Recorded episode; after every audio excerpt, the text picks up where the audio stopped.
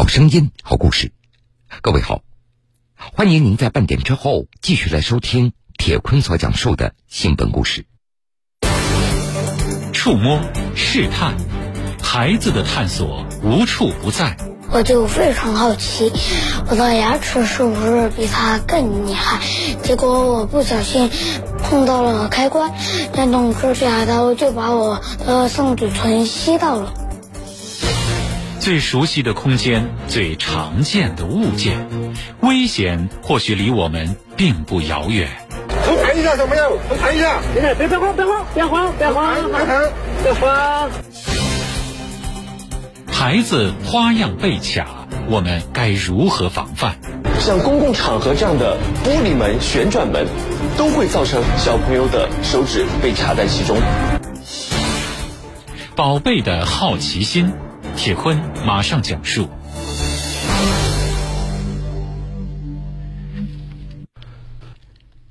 孩子有着强烈的好奇心，爱玩好动。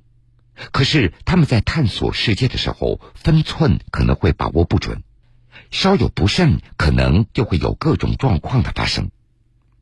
我们先来听听发生在贵州遵义的一起意外事故。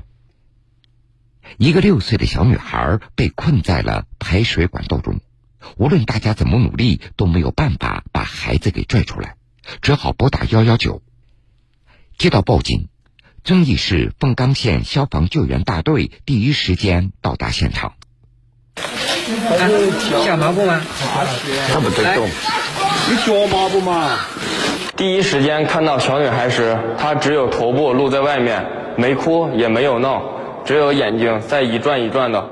你脚动作了不？脚不能乱动哈。垃圾轻一点，把垃圾轻脚脚现在麻不麻？痛吗？痛不痛呢？看到脚没有？看到。哦。嗯，叔叔叔叔这样，等会儿我们是剑是逆时针，懂了没有？剑是顺时针，我们逆时针拧开一下，你看人家脚能不能动哈？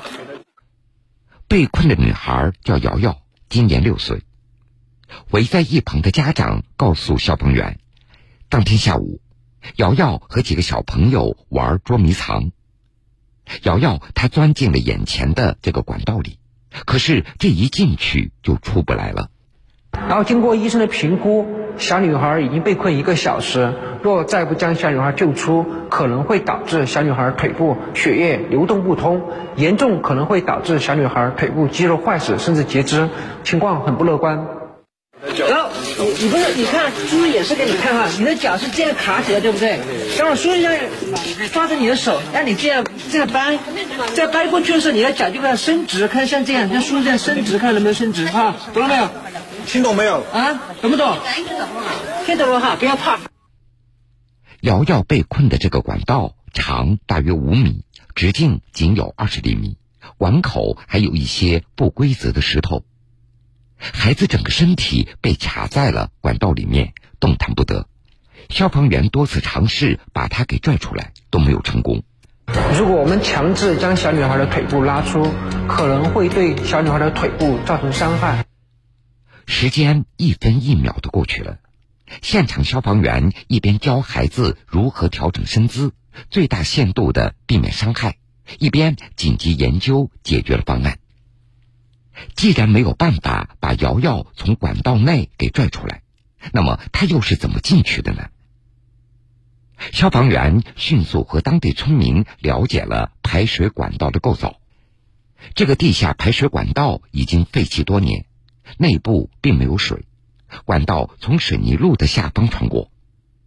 事发前，瑶瑶和小伙伴玩捉迷藏，他从管道一端的口子就钻了进去。等到游戏结束以后，他试图从五米开外的管道另外一端再爬出来，可是没有想到，这个出口端却十分的狭窄。瑶瑶越往里爬，就卡得越死，身体被紧紧的裹在了管道内，只能通过出口端的这个小口在维持呼吸。出于安全的考虑，消防员决定从瑶瑶双脚一端来破拆路面。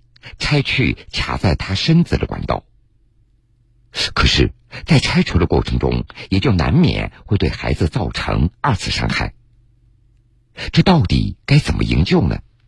我们发现混凝土路面的硬度比较大，无齿锯切割混凝土路面较慢，并且无法切割厚度比较大的混凝土路面。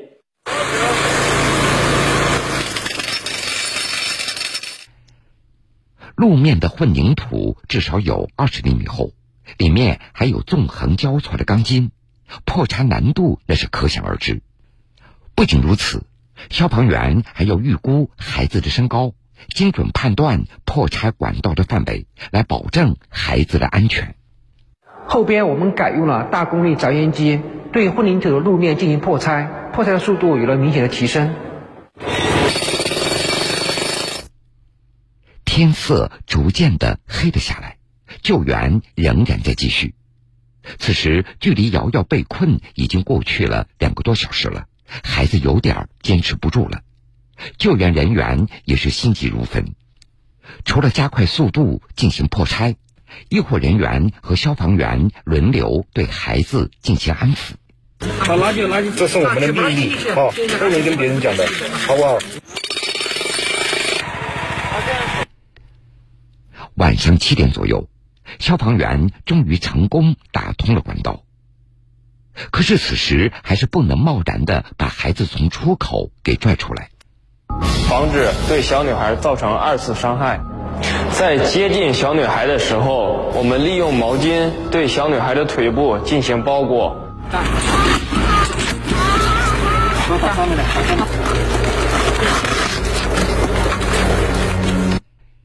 瑶瑶那小小的身体蜷缩在里面，仍然不能动弹。窄小的水泥管道和孩子的身体紧紧的贴合在一起，如果用机器破拆，很难把握力道，稍有不慎就会伤到孩子。所以在拆除身体旁边的管道的时候，消防员改用手动破拆工具进行缓慢的拆除，徒手清理周边的碎石。在一点点的接近瑶瑶的腿部，几分钟以后，瑶瑶的双腿终于解放了，孩子的活动空间也总算大了一些。看到小女孩的腿之后，我们第一时间确认她的腿是否还能活动，有没有因为长时间的血液不通而导致腿部肌肉的坏死。然而，由于角度的问题，瑶瑶的上半身仍然卡在了管道里。消防员继续手动破拆，医护人员还是一直在和孩子聊天，转移他的注意力。是吧？倒过来嘛，兄弟。哦。方向倒过来。我现在感觉哪里有哪里不舒服的。那我讲的话，再打，使劲。慢慢的哈，头抬一下，小朋友，头抬一下。别别别慌，别慌，别慌，别慌，别慌。别慌，别慌！出来了，马上出来了。脚弯一下。晚上七点半左右，孩子终于被救出来了。消防员把他交给了现场的医护人员。经过反复的确认，孩子身体被卡的位置还可以正常的活动，身体并无大碍。回到自己家里，瑶瑶她向记者回忆：“这个管道我之前进去过，可能是因为我长高了。”这是被卡住了，于是我边哭边喊救命。幸亏救援及时，瑶瑶她已经平安的回到了家人的身边。说完瑶瑶的事情，我们再来关注另外一个孩子。瑶瑶她是被困在了排水管道里，而接下来这个孩子只是被困在了墙缝里。那么？接下来的救援会如何呢？遵义市正安县山城路消防救援站接到报警以后，立即赶到现场。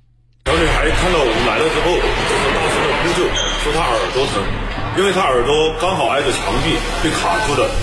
然后看到我们以后呢，她就使劲的哭喊，拼命的喊着：“消防员叔叔救我！消防员叔叔救我！”被困的小女孩是十岁的彤彤。他被卡在了一个窄小的墙缝里。根据周围群众的描述，此时彤彤已经被困了将近一个小时了。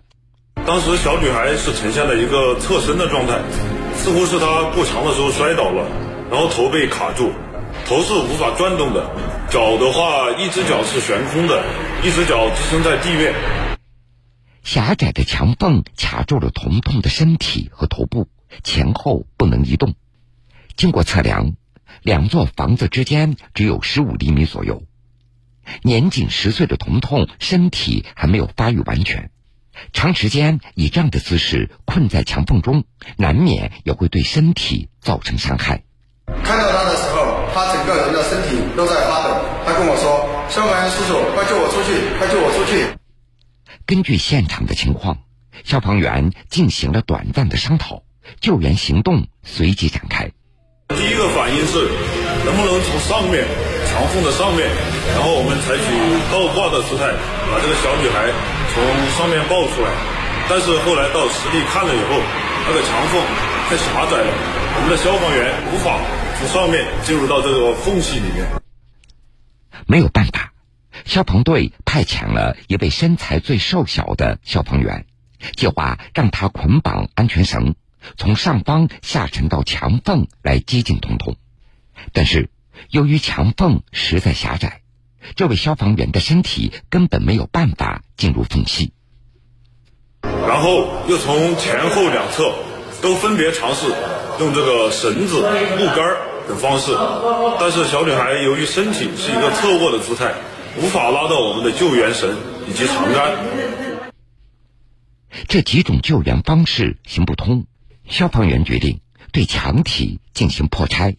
破拆前的话，我们首先测量了它前后左右的位置距离，保证在打墙的时候，我们的工具不会对它进行正面的接触，而对它造成伤害。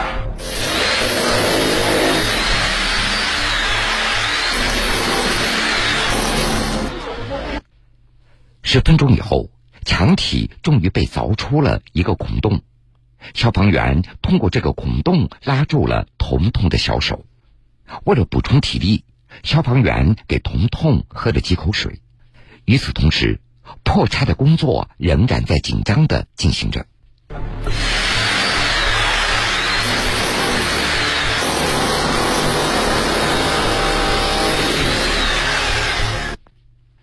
二十分钟以后。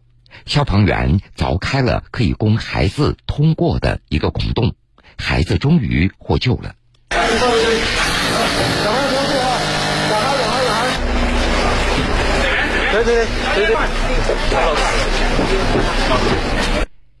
经过检查以后，彤彤的身体并无大碍。在救护车上，彤彤告诉消防员，当天他和小伙伴一起玩耍。在玩耍的过程中，玩具不小心掉进了墙缝中，他着急想去捡，没想到刚进去他就被卡住了。触摸、试探，孩子的探索无处不在。我就非常好奇，我的牙齿是不是比他更厉害？结果我不小心碰到了开关，电动指甲刀就把我的上嘴唇吸到了。最熟悉的空间，最常见的物件，危险或许离我们并不遥远。我看一下，小朋友，我看一下，别别别慌，别慌，别慌，别慌，别慌。孩子花样被卡，我们该如何防范？像公共场合这样的玻璃门、旋转门，都会造成小朋友的手指被卡在其中。宝贝的好奇心，铁坤继续讲述。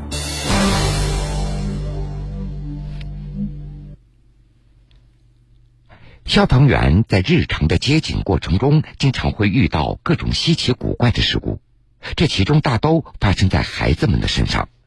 去年十二月，湖北省孝感市一个一岁多的小男孩多多，他的嘴唇被卡在了电动指甲刀里。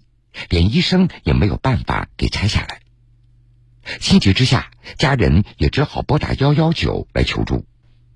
在医院的急诊室里，消防员见到了多多和他的奶奶。孩子的嘴唇上挂着一个绿色的塑料盒子。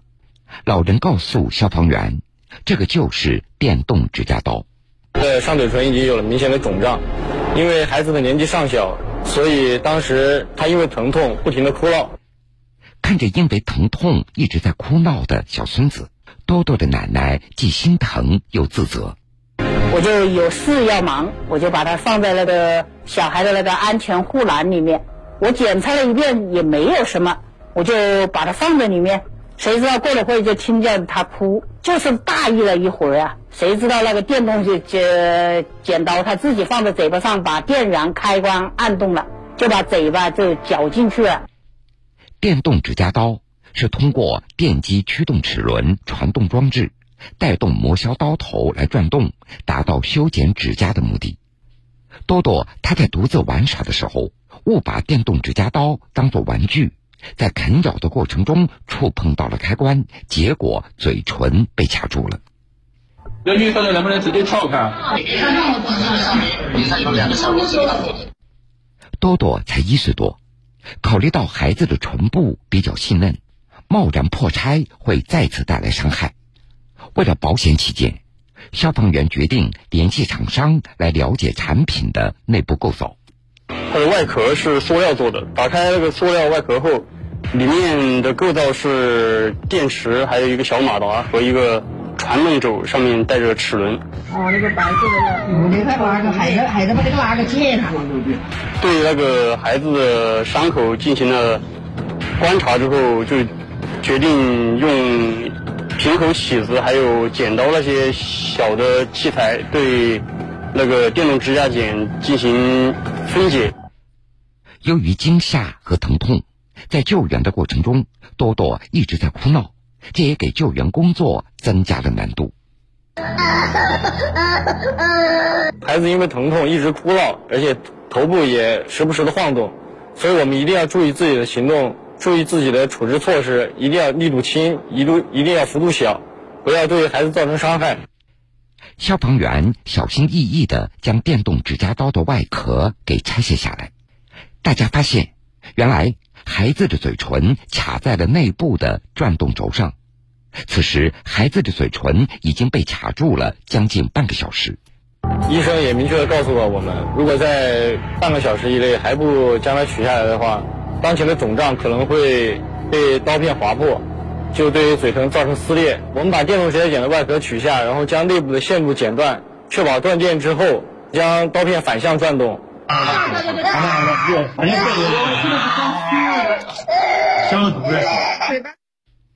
电动指甲刀终于被拆了下来，所幸孩子的嘴唇没有被刀片划伤。然而，另外一名五岁的男孩就没有多多那么幸运了。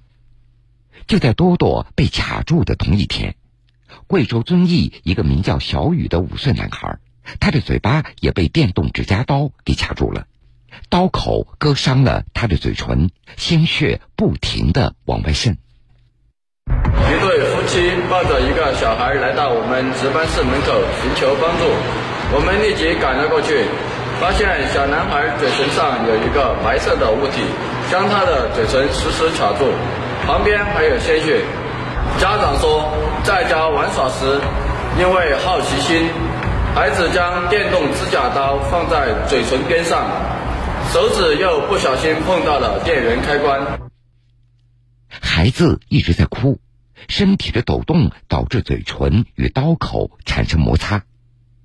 因为疼痛在加剧，男孩更加烦躁不安。一开始我们认为小男孩的嘴唇是被指甲刀的塑料外壳给夹住，但当我们打开塑料外壳后，发现里面有一条类似于螺旋状的刀片夹住了。小男孩的嘴唇。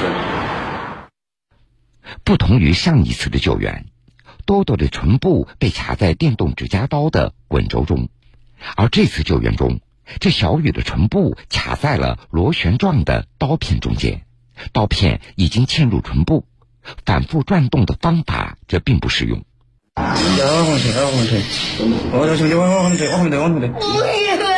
都懂哈！你有没有哈？这个字就可以取下来。有没有哈？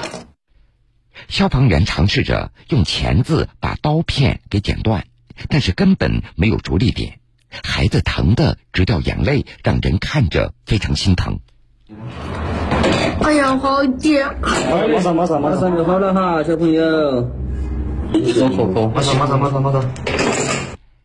在消防员的安抚下。小雨忍着疼痛，尽全力的配合救援。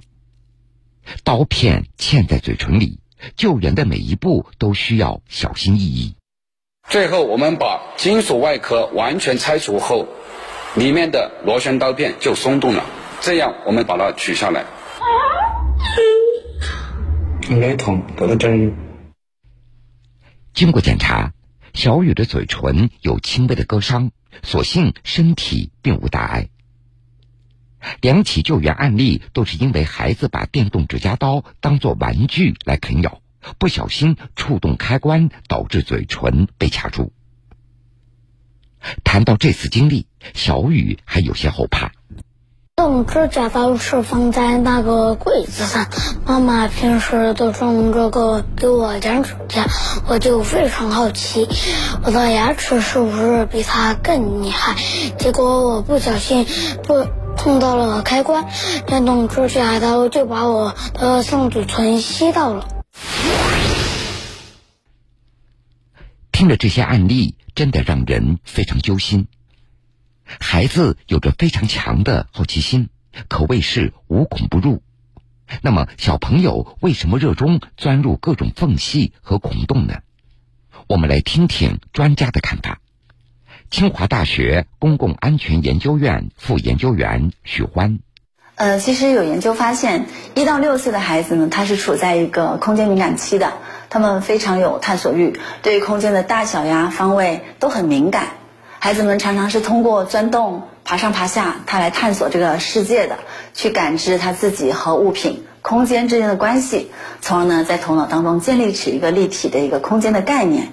要避免孩子由于好奇心而误入一些危险的一些地方，那么首先呢，家长要注意孩子经常出入的这些场所，包括家附近的公园、广场、商场等这样的一些地方，是否存在有安全隐患。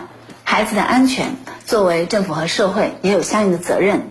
城市化和新农村建设带来了大量的基础设施建设，这些工程的一些日常的管理以及基础设施的安全维护，是真正体现一座城市管理水平、一个乡镇基层治理能力高低的。低龄儿童他对于安全标识和标语是没有认知能力的，对于风险隐患更加无所感知。所以呢，作为城市和乡镇的管理者，特别是基础设施管理和作业的从业者，需要考虑到低龄儿童这个群体他的安全需求，做好这些设施的维护和管理。企业对于预防儿童伤害也应该有相应的责任和担当。嗯，现在很多企业啊为了吸引年轻一代的用户，它在很多产品设计上，包括外观，都会采取一些很有趣、很可爱的这样的一些呃外形设计。对于儿童呀，更是有吸引力。所以呢，除了嗯给出一些通用的，比如说禁止儿童使用等等这样的一些标语以外呢，最好能够在产品设计的初期就考虑到可能的风险，加入一些保护装置，这样呢，让低龄儿童即便他拿到了，他也不会造成伤害。日常生活中，除了常见的墙缝、管道这类大的孔洞以外，指甲刀、螺母这样的小的孔洞也对孩子们有着强烈的吸引力，所以家长们千万不能掉以轻心。无论是在家里还是外出游玩，这些危险的区域都需要家长们时刻注意。遵义市消防救援支队新闻宣传科科长王潇，一个是像我们家里面的木门、防盗门，或者是像公共场合这样的玻璃门、旋转门。都会造成小朋友的手指被卡在其中，还有这种有孔洞和栅栏的凳椅，小朋友们有时候会把手指伸进我们的栅栏里面，或者是手臂伸进去，还有的会把头伸进我们的这些扶手的栏杆里面，被卡住以后，情况都非常的危险。